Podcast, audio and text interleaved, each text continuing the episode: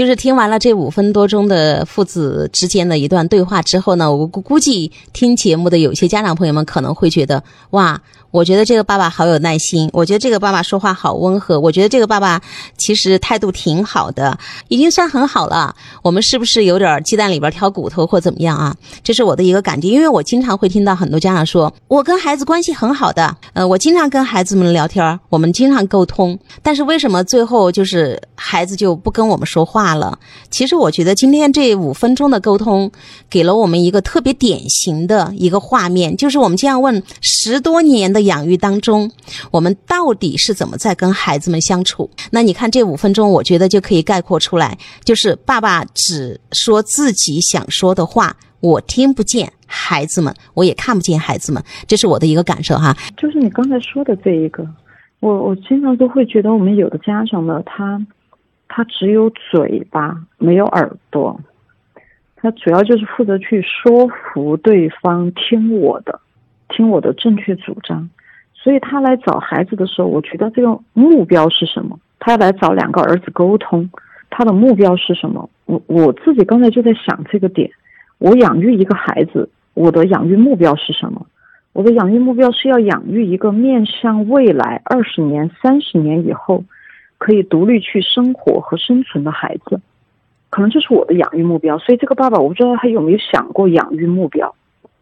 嗯，那么如果他的养育目标是养育一个二十年、三十年以后可以独立生存、凭着自己的感觉、逻辑思辨去面对这个世界、去发展出解决问题、解决矛盾的处理关系的孩子的话，那这就是对吧？你在这一个互动中，你要去干的是什么？但是我感觉这个爸爸的目标似乎是让两个孩子去道歉，就是认错，妈妈都是对的啊，对把家里的这一个现在暂时的这一点紧张空气这个给缓解下去。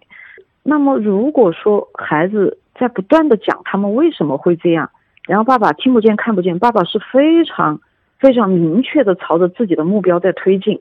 你们要去给妈妈道歉，你们要去认错，你们觉得你没有错，你们是有错的。来，我说给你听，你你觉得你没有错，来，我换个方向又说给你听，来，我换个。所以爸爸的目标是让孩子去给妈妈认错，你们不需要有自己的感觉，你们不需要有自己的观点。你这个孩子太有观点了，来，我啪啪啪啪啪的把你的独立观点都给你打掉，然后最后你就听了我的正确主张，你乖乖的去给妈妈道歉了。好，今天下午这个家里就恢复平静了，可能会暂且的获得一些安宁，比如说妈妈的管理就比较好实施。如果我的养育目标是，我希望我的孩子可以独立的去面对二十年以后的生活，嗯，那么他拥有独立的思辨能力，拥有他的感受能力，然后他在面对别人的。给他的观点的时候，他不断的在自己思考，我就会觉得特别欣喜。所以我觉得这个首先可能跟爸爸自己的这个目标有关。我的感觉可能他们没有没有想过这个目标。就是爸爸整个这五分钟谈话，其实就只有一个目的：孩子错了，妈妈对了，对吧？你们去认错道歉就 OK 了。嗯，然后就这场战争就平息了啊。因为我们最近在讨论养育孩子的时候，我们会发现很多家长他没有一个。长期养育目标，他们的是小目标，比如说今天作业要给我写了，九点钟要上床，你要是惹我生气了，我要把你镇压下去，就是非常零碎的、细微的，呃，随心所欲的这样的一个状态。所以呢，他们就在小事上非常计较。在虽然我们觉得养孩子吧，就是抓大放小，你要让孩子喘得上气儿，对吧？嗯。但是现在有一种感觉，就经常觉得很多孩子就是。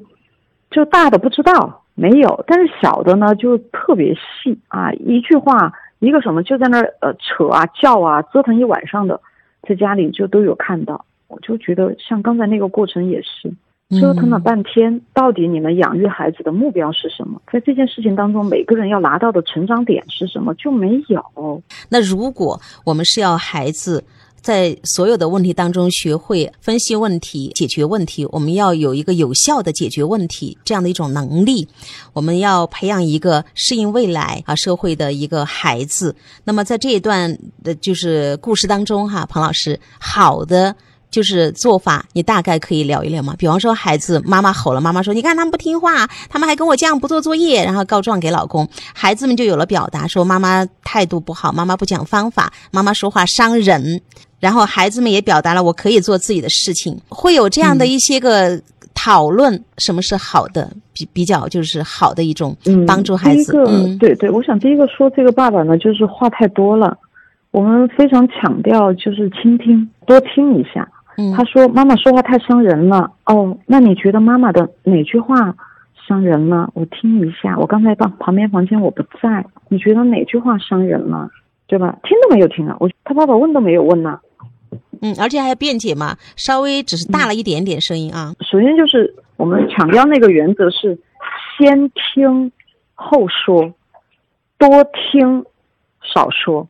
但是在这个互动里面，听到爸爸的喋喋不休和那个胡搅蛮缠，嗯对他没有充分的去倾听孩子的那个感受，就他觉得妈妈态度不好，那你说说是怎么发生的？